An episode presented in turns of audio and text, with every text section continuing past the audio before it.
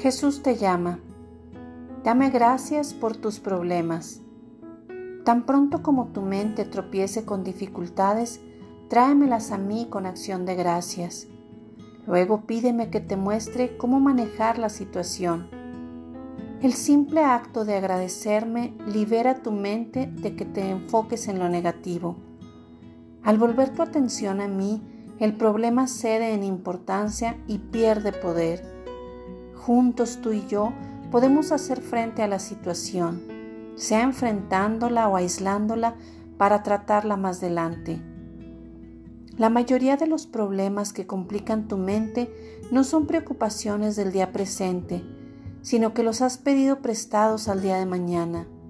En este caso, yo lo quito del día de hoy y lo pongo en el futuro, donde tus ojos no lo puedan ver. En su lugar te doy mi paz que fluye libremente de mi presencia. Estoy contigo.